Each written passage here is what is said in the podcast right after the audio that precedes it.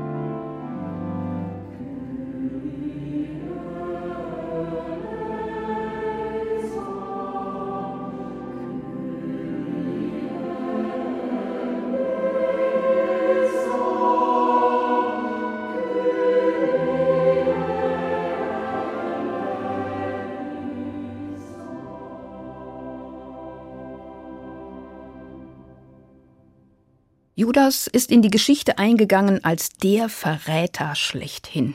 In den Evangelien gehört er zu den engsten Freundinnen und Freunden von Jesus.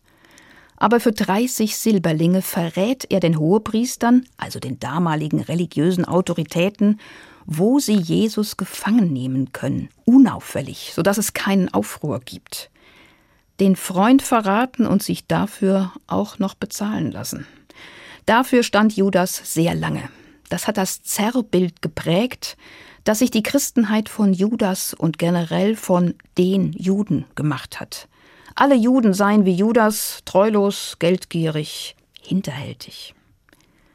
Auch die Passionsspiele von Oberammergau haben die Geschichte jahrhundertelang so dargestellt. Der Jude Judas verrät Jesus. Die jüdischen Hohepriester betreiben Jesu Verurteilung. Das jüdische Volk fordert Jesu Kreuzigung. Der gutmütige Römer Pontius Pilatus kann am Ende gar nicht anders, als Jesus zum Tode zu verurteilen. Die Zuschauerinnen und Zuschauer kamen aus dem Oberammergauer Passionsspiel Theater mit dem Eindruck, die Juden sind schuld am Tod von Jesus. Das hat den mörderischen Hass gegen Jüdinnen und Juden mit befeuert. Mit diesem Antijudaismus im Drehbuch hat Christian Stückel Schluss gemacht. Stückel führt bereits zum vierten Mal die Regie der Passionsspiele. Der Theatermacher ist natürlich gebürtiger Oberammergauer. 1990 hat er zum ersten Mal die Leitung übernommen. Zusammen mit jüdischen und christlichen Theologinnen und Theologen hat er die Texte von judenfeindlichen Zerrbildern befreit. Seitdem erlebt man Jesus auf der Oberammergauer Bühne als den, der er war. Jesus war ein Jude unter Jüdinnen und Juden. Er diskutierte mit seinen Landsleuten, wie Gottes Gebote und Verheißungen zu verstehen sind. Er offenbarte Gottes Liebe, wie sie in den heiligen Schriften Israels bezeugt ist. Selbstverständlich spricht Jesus auf der Oberammergauer Bühne beim letzten Abendmahl den Kiddusch, das jüdische Segensgebet über Brot und Wein.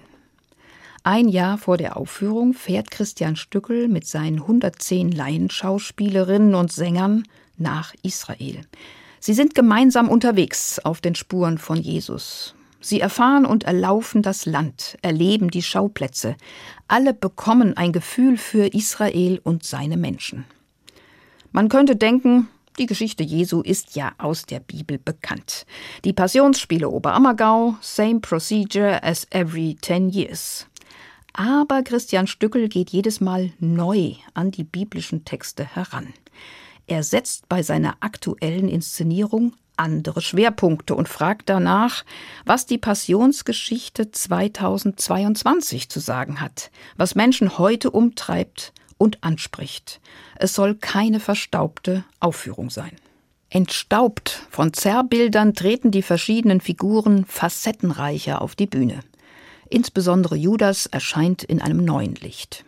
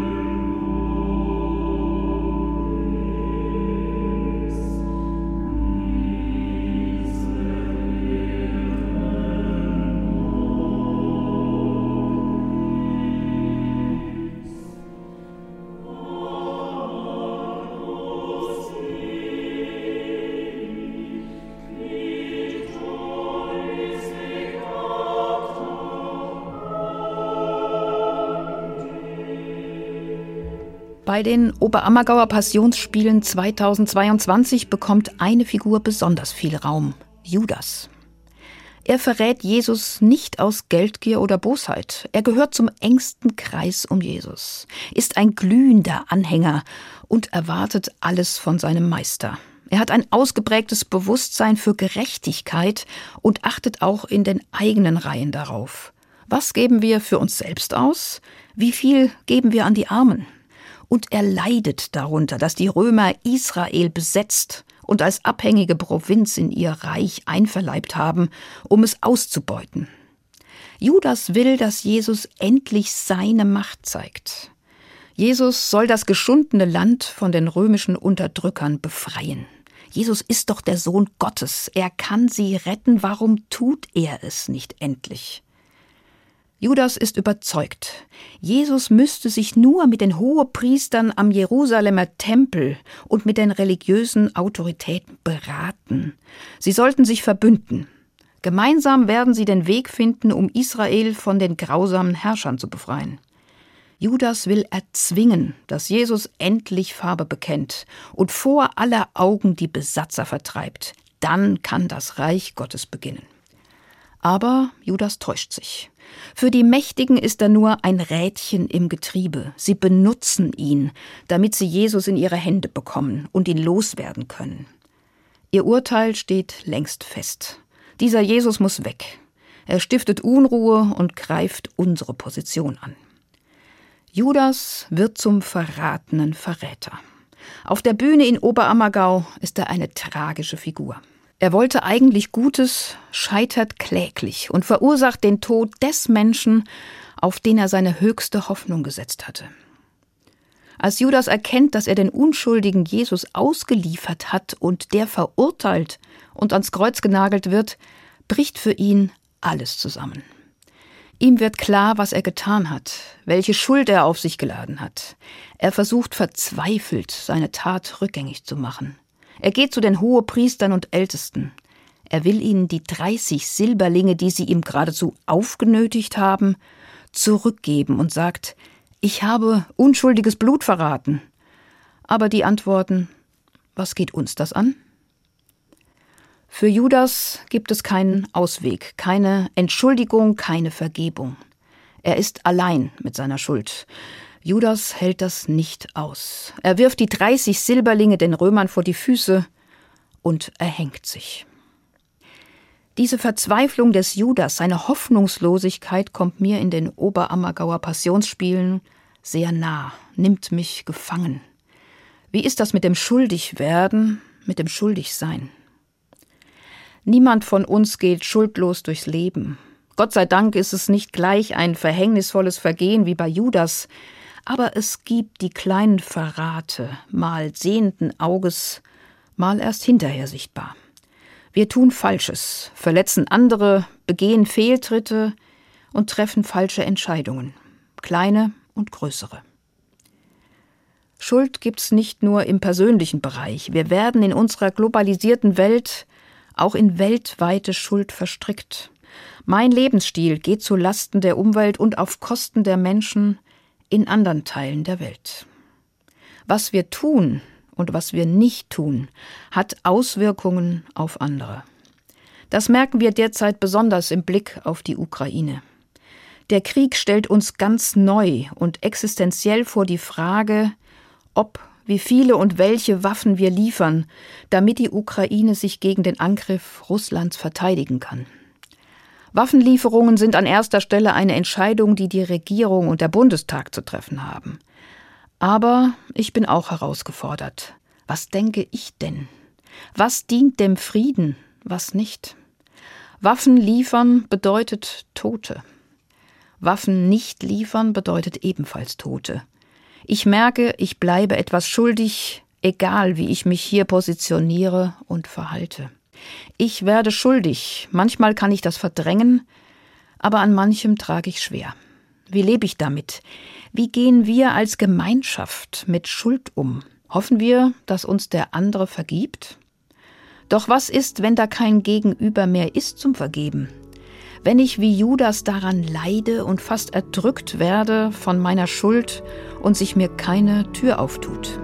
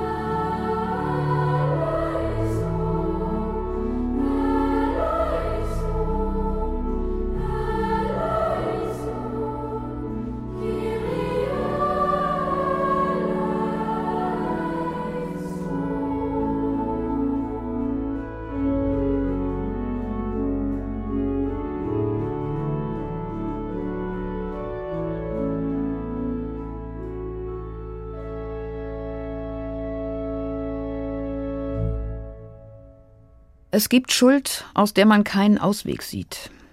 In der Passionsgeschichte steht dafür Judas. Er verrät Jesus und verursacht dessen Tod. Das gehört zu den schrecklichsten Dingen im Leben, die ich mir vorstellen kann. Dass ich zwar etwas Gutes beabsichtige, aber damit jemandem Schaden zufüge. Judas ist in der Passionsgeschichte nicht der Einzige, der entgegen seiner Absicht Unheil anrichtet und das bitter bereut. Auf der Bühne in Oberammergau stehen zwei, die schuldig werden, nebeneinander. Ihre Geschichten und Szenen sind miteinander verwoben. Neben Jesus steht Petrus. Auch er zählt sich zu den engsten Freunden von Jesus. Aus voller Überzeugung erklärt er Jesus, selbst wenn dich alle anderen im Stich lassen, ich bleib bei dir, egal was passiert. Leere Worte, denn als es tatsächlich darauf ankommt, verrät er Jesus. Jesus ist verhaftet und wird verhört. In der Stadt suchen sie nach weiteren Anhängern der Jesusbewegung. Dreimal wird Petrus angesprochen. Hey du, dich habe ich doch auch mit diesem Jesus gesehen. Du bist doch auch einer von denen. Aus Angst sagt Petrus, was redest du? Ich kenne diesen Menschen nicht. Ausgerechnet er der sich selbst als so standhaft und glaubensfest darstellt. Er war fest überzeugt, immer zu seinem Wort und zu seinem Freund zu stehen. Als es ernst wird, verleugnet er den, der ihm alles bedeutet, und rennt davon. In der Bibel steht, er weinte bitterlich. Sein Bild von sich selbst bricht in tausend Stücke. Er kann kaum glauben, was er getan hat. Scham und Entsetzen nehmen ihm die Luft. So fühlt es sich an, wenn man etwas schrecklich falsch gemacht hat. Das bin doch nicht ich. So bin ich doch nicht, so verletzend, so egoistisch, nur auf mich bedacht, treulos, feige. Und gleichzeitig weiß man, doch, das bin ich. So kann ich auch sein und nicht nur so aufrichtig und gut, wie ich mich gerne sehe. Wie komme ich aus dem Zwiespalt heraus, dass mein Selbstbild und das, wie ich mich tatsächlich verhalte, auseinanderklaffen. Bei Petrus genauso wie bei Judas fängt es mit der Reue an. Beide bereuen, was sie getan haben. Beide wissen, sie können es nicht rückgängig machen. Judas versucht es sogar, indem er seinen Verräterlohn zurückgeben will, aber der Versuch scheitert. Auch Petrus ist verzweifelt darüber, dass er verleugnet hat, Jesus zu kennen. Und mitten hinein in diesen Ausnahmezustand sagt ihm im Oberammergauer Passionsspiel sein Freund Johannes, Jesus wird dich nicht verlassen, glaub mir, er wird dir vergeben. Diese Sätze verändern für Petrus alles. Sie wecken seine Hoffnung, dass es doch einen Ausweg für ihn und einen Neuanfang für seine Freundschaft mit Jesus geben könnte. Seine Schuld und sein Versagen sind geschehen, aber sie müssen ihn nicht erdrücken. Der Satz, er wird dir vergeben, ist offensichtlich der Schlüssel dafür. Im Stück von Oberammergau löst sich Petrus aus der Verzweiflung über seine Schuld. Er schaut auf und wendet seinen Blick weg von sich selbst hin zu Jesus am Kreuz. Die Hoffnung, dass es Vergebung für ihn gibt, richtet ihn auf und lässt ihn weiterleben. Auch wenn die Schuld ihn lange, vielleicht immer begleiten wird, für ihn ist Leben trotzdem möglich. Mit Narben an der Seele, aber das macht die Dankbarkeit über eine neue Chance größer.